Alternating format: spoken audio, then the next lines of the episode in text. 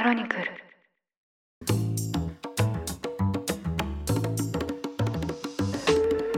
おはようございます。2024年1月14日日曜日。ニュースコネクトパーソナリティの野村貴文です。この番組では平日毎朝5分間で世界のメガトレンドがかかるニュースを解説しています。日頃からお聞きいただきまして誠にありがとうございます。さて今日は日曜版として1週間に配信されたニュースを振り返っていきたいと思います。休日のともにリラックスした気持ちでお聞きいただければ嬉しいです。それでは早速お呼びします経営競争基盤共同経営者の塩野誠さんです今週もよろしくお願いしますはい、皆さんお疲れ様です。今週もよろしくお願いします。年が明けて、ちょっと経ちましたね。そうなんですよちょうど2週間ですかねもうでも忙しい中、いろいろもう出てらっしゃるんじゃないですか？あそうですね、ちょうど先日、日本放送さんの番組に出させていただきまして、配信はもうちょっと後だと思うんですけど、お、ラジオ。ラジオです。はいはいクロスポッドっていうですね、銀シャリの橋本さん、チェルミコ、鈴木まみこさんが担当している、はいはいポッドキャストを紹介していく番組ですね。ラジオがポッドキャストを紹介していく番組ですか？そうなんですよ。すごいですよね。時代も様変わりしましたよね。何ですか、その野村さんによるトロイの木馬みたいなやつ。いやいやいや、そんな罠とか仕込んでないですよ、私。何ですか、その、あの木馬の中にはね、たくさんのポッドキャスターたちが入っててね、みたいな。そうそう。ゲスト出演をしていって、ポッドキャストを布教してるんだ、みたいな。そういうわけではないですけど。なるほど。そうですか。ええで、なんかその番組をきっかけに、私に出たの2回目で、前出たのがはいはい1年前なんですけど、ええその番組をきっかけで、ニュースコネクトを聞いてくださったリスナーさんもいるみたいですね。あ、やっぱりトロイの木馬ですね、これね。トロイ確かにそうかもしれない。えーでもあれですよね、はいラジオとポッドキャストってもう見分けつかないっていうかね、だんだん、うん。まあ、出てる人もね、一緒ですしね、そうなんですよ。だから最近特に2023年、ラジオ局さんがめちゃめちゃポッドキャストをたくさん作ってて、やってますよね、はい。はい。うん、まあいろんな形態があるんですけど、よくあるのは、ラジオでは尺が限られてるんで、ええ15分とか20分やって、はい。で、編集しない素材そのままは、もうそれこそ30分、40分、ポッドキャストで配信するっていうのはよくある形態ですね。そうですよね。なんかラジオの方も分かってるっていうか、取り込んでて、はいいいですね。そうなんですよ。だって昔ね、ほら、テレビとラジオを20年ぐらい前に、はい。フジテレビと日本放送を買収しようとしたね、インターネット会社があったから。これ私あの、どうコメントしていいかわかんないですけど、はいまさに塩野さんが当事者としてやられていた話じゃないですか。そう、だからなんか、そうっていうか、なんか、その時ね、こう、あまり共ええ。存共栄感がなかったやに覚えてますけど。はいはい。はい。あ、なるほど。じゃあ、うんちょっと塩野さんが現れるのが20年早かったかもしれないってことですか？当時、融合ええ取り込み感というよりはね、はい。インターネットに食べられちゃうかもみたいな感じでしたもんね。ですよね。そういう、うん。まあ、その結果、ご退出願われたってことですもんね。そうですね。でも物事はすぐ変わるんで、そのちょっと前ぐらいとか、今、多分これ言うと意味わかんないんですけど、はい。テレビでインターネットが見れてしまったら、そんな危険なことはダメだって、電気業界の人言ってましたもん。え、すごいですね。この2024年現在だともう当たり前の光景になってますけど。まあ、むしろテレビじゃなくて、巨大 YouTube ディスプレイですよね。そうなんですよ。だから最近それこそテレビ見ないからって言って、チューナーがついてないディスプレイだけ置いてる人もいますもんね。あ、いますね。で、ネットで別にね、ね、フリー YouTube ですもんね。そうそうそう。それで十分ですもんね。そうなんですよねあの、全部見れますからね、コンテンツ。それは完全にリアルタイム視聴の死を意味してますけどね。そうですね。うん。はい。そうなんですよね。だだから、まさに打ち合わせの時に、はい。本放送に出てきたんですよって言った後に、ええあ、塩野さんだと思って、私ちょっと気づきました。口走った後に、あ、あっと思 って、すいません、っつって何の気づきかって。ああーって思いましたすいませんいやーだからね、ちゃんとこう、ええその頃とは違って、みんなはいで仲良く融合して、ポッドキャストの人がしっかりね、はいラジオに出て、ポッドキャストのやつなんかこうね、一歩たりとも入れんぞとかなんないっていうね。うん、そうですね。私はありがたい時代に生まれたなって思いましたあ。りがたい時代に。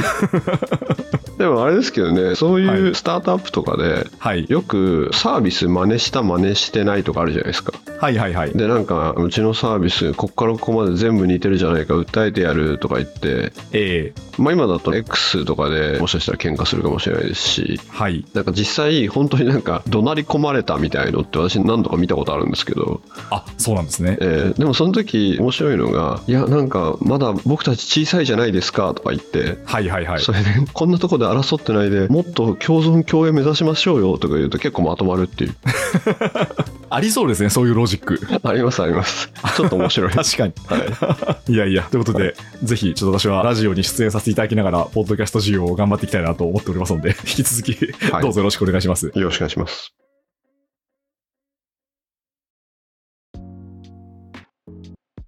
それでは1週間のニュースを振り返っていきたいと思います。今週は月曜日が祝日だったため4本を取り上げました。まずは火曜日です。火曜日に取り上げたのがアメリカの渋滞税をめぐる動向です。ニューヨークでは今年アメリカ初となる渋滞税が導入される予定です。この制度案では交通量の多い時間帯に指定された地区に入る場合、普通車は1日15ドル、日本円でおよそ2100円、トラックは最大36ドル、およそ5200円を支払うという課金制です。慢性的な渋滞を改善するためのこうした渋滞税は世界でもシンガポールをはじめロンドン、ストックホルムなどですでに導入されています。ただアメリカではこの案をめぐって隣接の州や様々な団体からの抵抗が続いています。はい、ということでこのニューヨークで導入予定の渋滞税なんですけど、これについてはどうご覧になりましたでしょうか？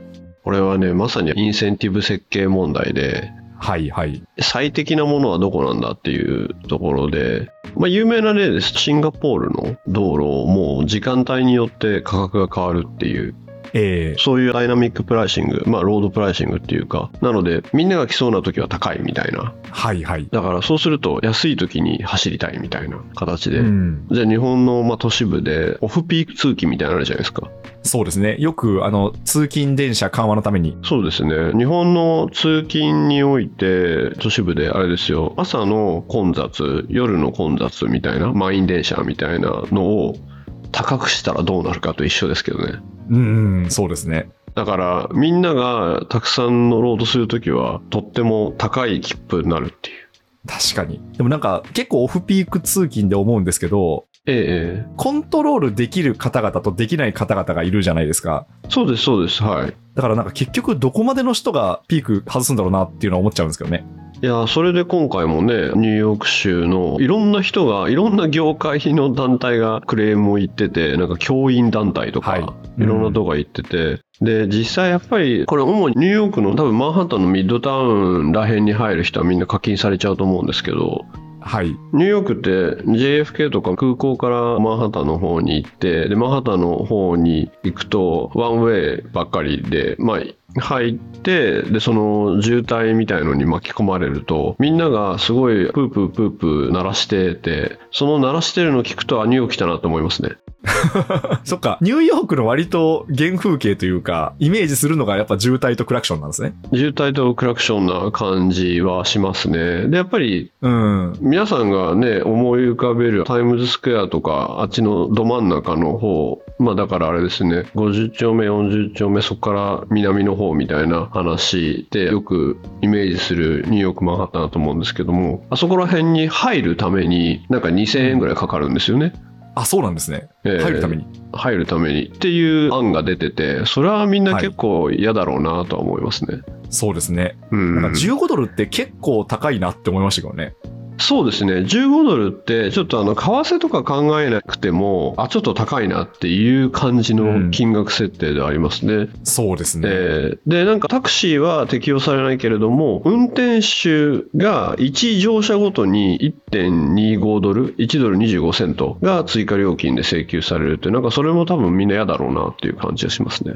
そうですね。えーなので、これって冒頭お伝えしたインセンティブ設計問題で、そうすると本当に人は減るのか減らないのかっていうのと、で、そこで得たお金っていうものから得られる効果、なんか税収とかでちゃんとインパクトがあるのかっていうのと、あとこれ多分環境問題とか考えてると思うんで、実際じゃあその環境負荷の低減に寄与するのかとかっていう変数が、そこはまあじゃあ数字が入ってるとして、その数字がどう動くかっていう問題を解くみたいなものなんですよね。うん。だからもしかしたら全然効果はないかもしれないですし、はいはいはい。はい。まあ一つの社会実験として取り組んでみるってことですね。そうですね。あとは皆さんあんまりなんか道路っていうと、まあ一応ただじゃんっていう感じがするんですけども、うん。世の中有料道路って世界を見渡すと結構あって、はい。で、有料道路ってあの投資対象なんですよね。投資対象？あ、そう投資対象なんですよ。はいはい。ちょっとニューヨークの件から離れちゃいますけども、非常に重要な道路があると。で、道路って整備し続けないといけないんで、そこを通る人に課金しますよと。はいだから、通ることで収入が生まれてるっていう商品なんですよね。ああ、確かに。えーということは、それをまとめると投資商品になるんですよね。うん。ええ最初にインフラ投資をして、で、後からちょびちょび回収するってことですもんね。あそうです。なので、まさにインフラ投資という枠組みの中に、有料道路っていう投資商品が存在するんですよ。はいはいはい。なので、そういう時って投資家って何を見てるかっていうと、あそれこそ人工衛星とか使って、上からどれくらいちゃんと通るかなって計算するんですよね。ああ、面白い。えー確かに。利回りがわかりますね、それで。ええでで、他のところに他の道路できないかなとか、他の交通手段が政策的に今後できないかなとか見て、そこのキャッシュフローを計算するんですよ。へえ、そうなんですね。ええで、そうすると、今の投資対象としての現在価値はこれぐらいで、それより低い投資だったら儲かるね、みたいな有料道路というインフラ投資っていうのは、まあ、結構いろんな投資家が見ていて、割と安定的ってされてるものですね。ああ、そうなんですね。はい。車の交通量が多くなりすぎると、リターンは多いんですけど、でもそれって限界があるというか、まあ、今回みたいに、そのちょっと減らさなきゃいけないっていう事態にもなったりしますよね。そうですね。まさにちょうどいい通行者数っていうところと、はいはいうんあと実際にその道路の修繕っていうのをやっていかないといけないんで、そこもちょうどよく直さないといけないって、道路って日々重いものが乗っかってるんで、重いのものってのは車ですけども、なのではいまあ、だんだん壊れてきますよっていううんうんうん。形ですね。ちなみに、ね多分、道路の修繕問題は今後より出てくるはずで、あ、そうですか？はい。なんでかというと、EV が重いからです。ああ、そっか。ええそれは非常にシンプルだけど、明快な理由ですね。そうなんですよね。ええ EV 重い問題は、実は結構問題大きいなと思っていて、はい。立体駐車場。ああ、そっか。今、ガソリン車を前提に設計されているってことですね。そうですね。なので、そこら辺もちょっと負担が大きくなるんじゃないかな、みたいな気はしますね。そういうことですね。はい続いて水曜日です。くしくも EV の話題でして、2023年の10月から12月の第4四半期、中国電気自動車 EV メーカーの BYD が52.6万台を販売しまして、アメリカのテスラの48.4万台を上回りました。これは中国市場を中心に新型 EV の導入を加速した結果だとされています。ちなみにこの BYD のスタンダードモデルはおよそ363万円。で、これに対してテスラは560万円。ということで、BYD のこの低価格帯の販売が好調。で、前年の同期比で60%の売上増を達成しました。一方でテスラは19.5%ゾーンとどまりまして、好調を維持しつつも伸び率が鈍っています。ただ、2023年の年会販売台数ではテスラが180万台と BYD より23万台上回っているんですけど、2024年は年会販売でも王者が逆転するのではないかと注目されています。はい、ということで、このテスラ、まあ、EV といえばテスラっていう感じだったんですけど、この BYD がこの第4四半期は1位になりました。これについてはどうご覧になりましたでしょうか？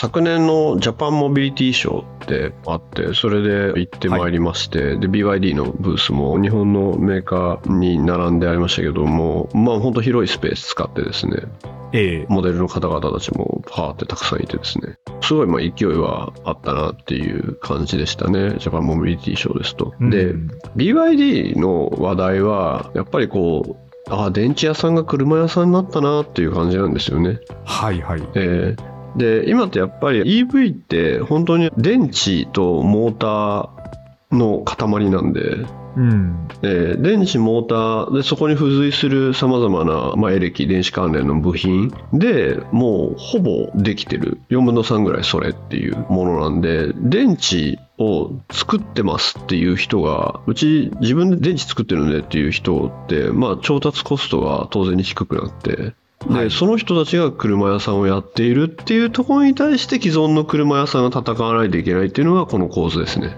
ああ、そういうことなんですね。えー電池屋さんからの車への移行ってことなんですね。そうですね。で、昔は BID も違うことやってましたし、ただ今ってもう、おそらく電池としては非常に完成度が高い、特にまあ、ブレードっていう電池を作ってるんですけども、そのブレードっていうのは非常にやっぱり完成度が、今ある電池の中ですごく高いと言われていて、ええで、そうすると、もう、じゃあ電池とモーターですねってなると、じゃあ車としては何なんだっていうと、デザインと走りの、はい。まあ味付けっていうか、そこの部分だって、ある意味みんなが電池とモーターなんで、はいはいはい。えーだからこう、内燃機関であったエンジンの面白さみたいなものとかがなくなっちゃったんで、うーん、そうですね。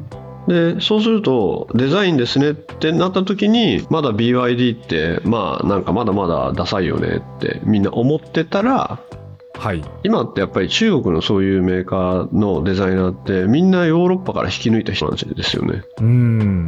で、BYD も確かアウディのチーフデザイナーの人がやってるんだと思うんですけども。はい。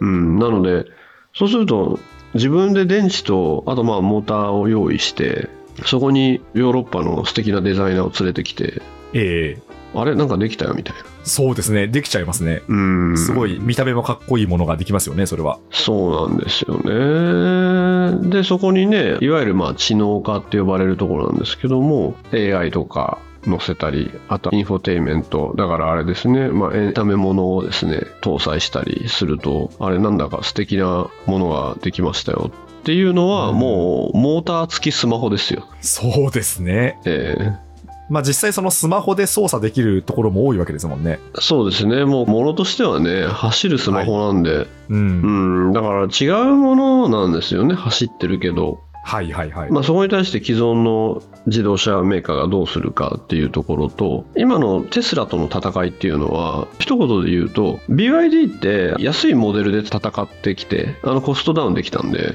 安くていいものですっていう戦略でやってたのをまさかのテスラに誤する高級路線も揃え始めたってところですね。えええええーまあそうするとやっぱりこうテスラのお客さんの層を取りに行ってるってことですよね。そうですね。で、それって今度はブランディングの観点からするとはい。結構チャレンジングなことをちゃんとやっちゃっててうん。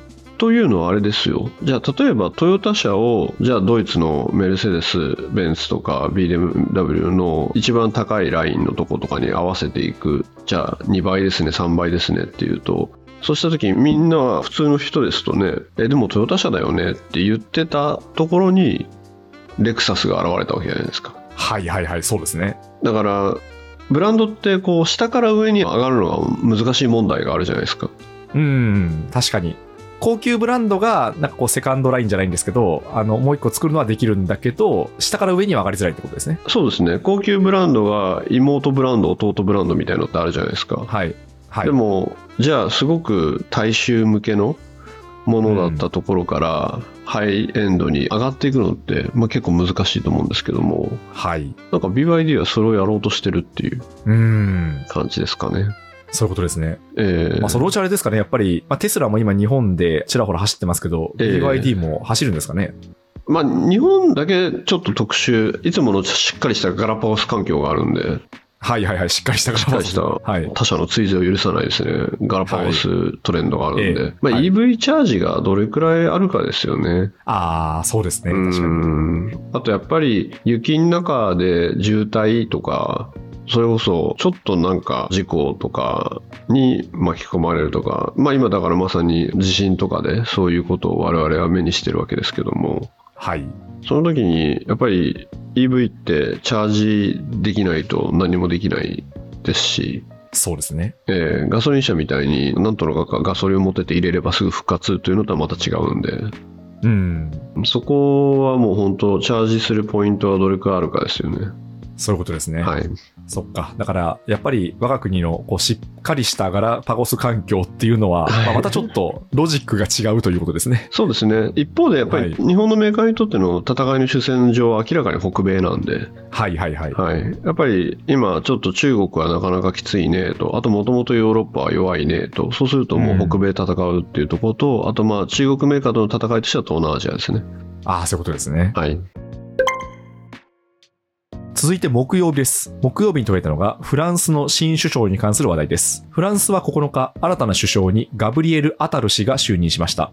アタル氏は現在34歳でして、歴代最年少での就任です。さらに同性愛者であることも公表して話題を呼びました。前任者であるボルヌ前首相は、この発表前日に辞任を表明しました。ボルヌ氏はマクロン大統領のもと、年金改革や移民法など、国内でも賛否が分かれる法律を成立させてきましたが、政権の支持率は低下していました。今回のアタル氏の任命の狙いは、こうした支持率低迷が続くマクロン政権の刷新が狙いとして大きいと見られています。はい、ということで、このアタル氏34歳での首相就就任なんですけど、これについてはどうご覧になりましたでしょうか？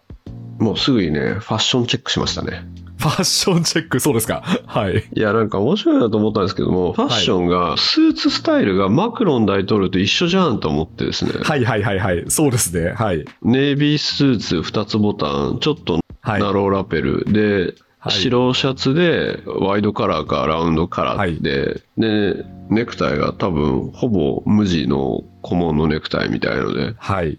やっぱり上司をコピるんだなって思いましたね。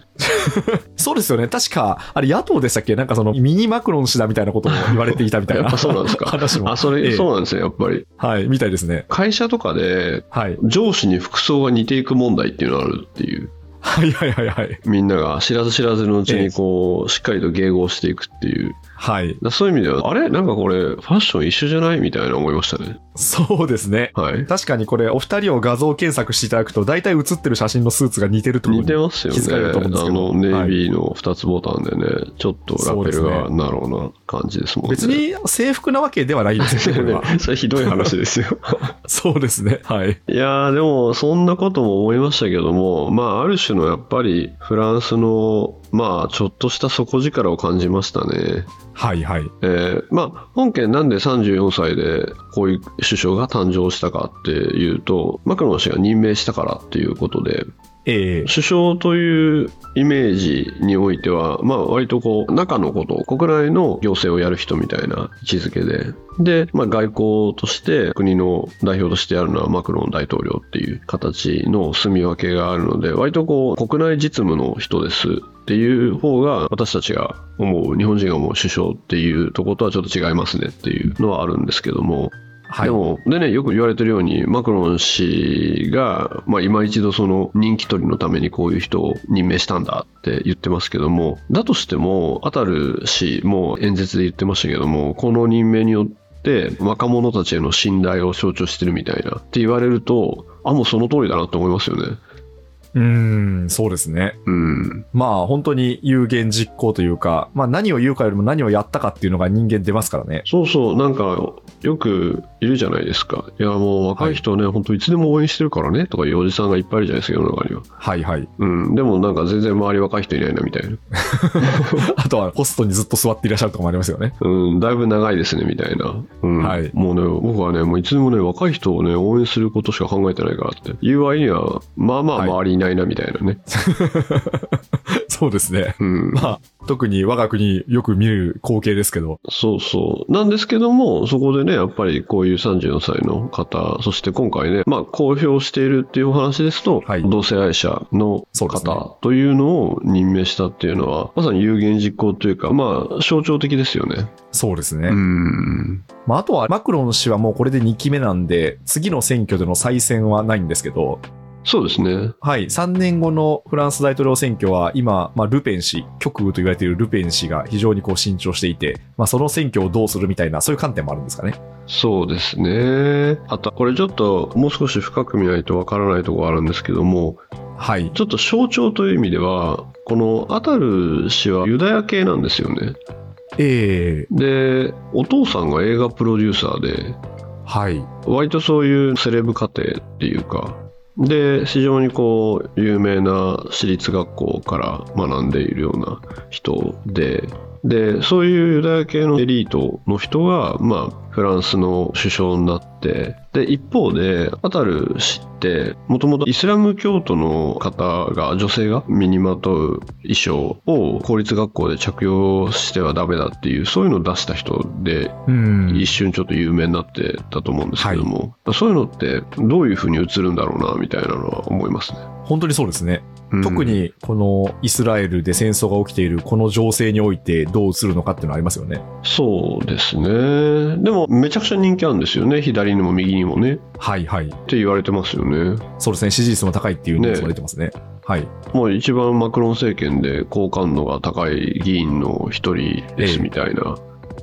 感じで、でもなんかあのあれですよね。写真とか見ると本当少年ですよね。まあ、お若いですよね、写真見ると。ねえ。まさに、塩野さんがその服装そっくりだっていうふうにおっしゃった、ほぼ同じ服装をしている写真なんかも、ええネット上では出てきますけどね。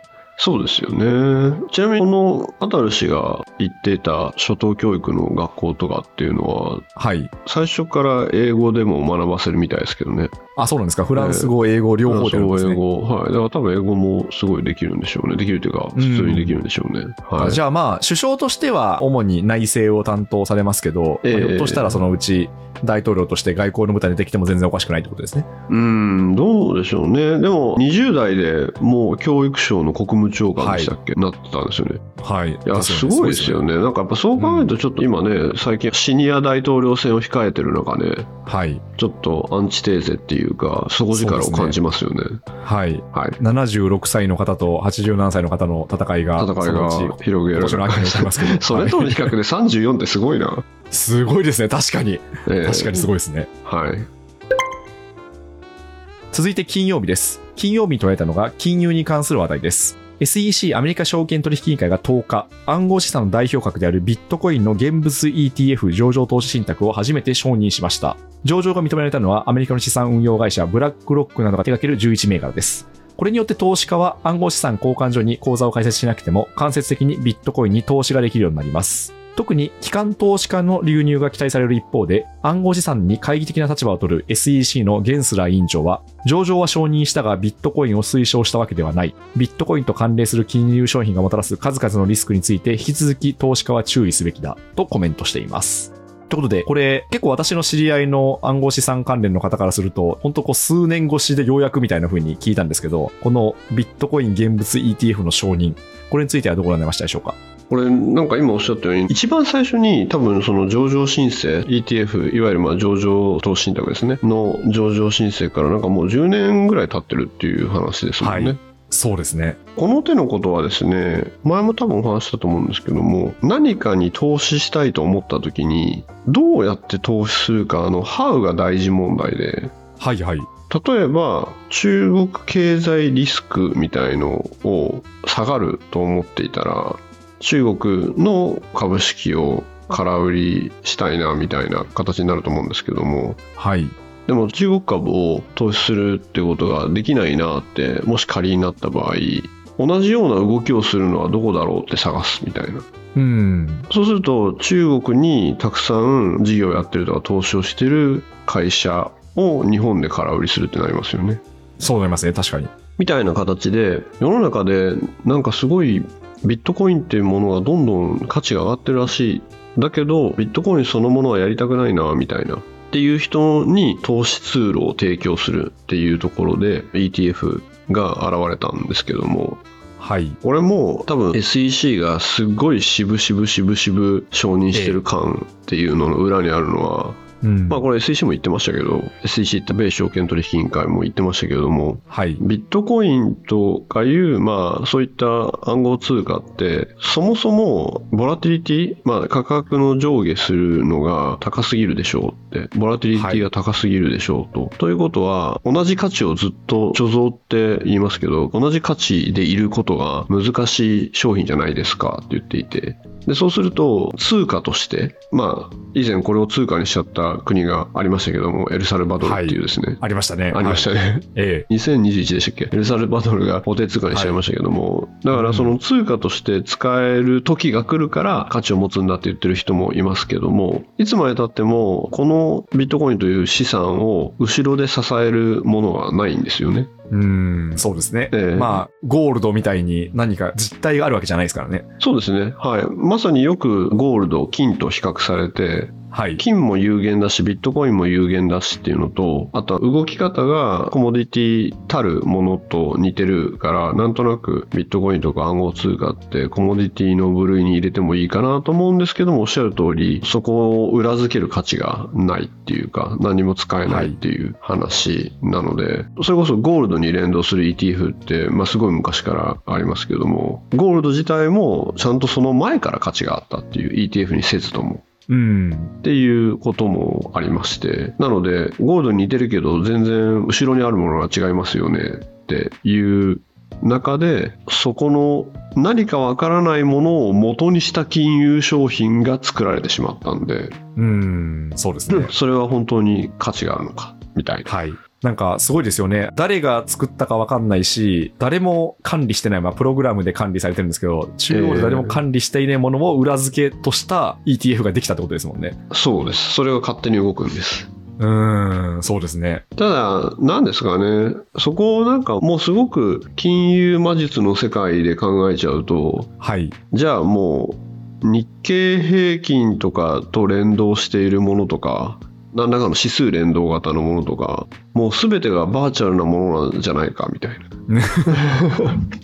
ってなっちゃうんで、なんかうん。はい。株だと実態があるような感じはしますけど。うん。でもそうすると今度は VIX、VIX、VIX、はい、はい。恐怖指数っていうはい。みんなが投資家たちがまあなんかテロが起きたりすると不安度が増すと跳ね上がるっていうビックスってありますけどはい。じゃあビックスを取引するって何なんだみたいなまあそうですね。確かええにそっか。だから、他にもこれ何が裏付けになってるんだっけっていうものは、まああるってことですね。まああるといえばそれは裏付けのないものを加工して加工して加工してみたいな世界は存はい、はい、在するんではい。そういうことですねそ。うすると、なんかこの悪いニュースが出ると、みんなが不安になりそうだから、ビックス買っておこうみたいな行為は一体何なんだみたいな。そうですね。うん。ああ、不思議ですね。企業のその銘柄の株を買うっていうのは比較的わかりやすいんですけど、ええ複雑な金融商品を買うっていうのは、トドのつまりどんな行為なんだって、確かによくわかんないですね。そうなんですよ。で、そうするといつもある、自分が理解できないものは買っちゃダメだよっていう世界に入るっていう。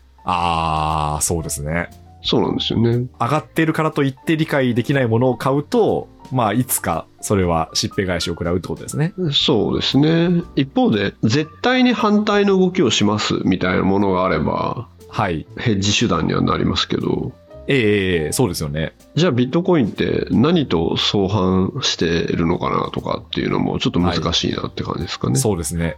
はい。なんか、傾向はないとかいう話聞きますよね。うん、ないんですかね、やっぱりね。えーあんまちょっと見えづらいとかいうのは聞きましたけど。はい。そうですね。はい。なので、いろんな資産の中の一部として、またそのビットコイン ETF も入れるみたいなっていうのが、本当にその意味があるのかっていうのは、まあ、ちょっとわからないですね、まだ。うん、わかりました。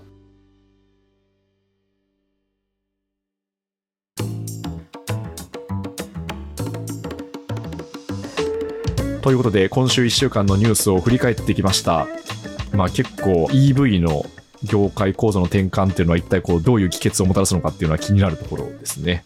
では、今週の DJ コーナーお願いしてもよろしいでしょうか？DJ コーナー、年も明けて、はい明けました何をしてればいいのか、みたいな。はい。ちょっとですね、芸風を変えてですね、お、そうですか。芸風を変えて、はい。はい。まあ割とここで邦楽日本のちょっと新しい人なんかを紹介することは多かったかもしれないんですけどもはい。今回は全部洋楽で3曲あ、はいはいはい。ありがとうござい。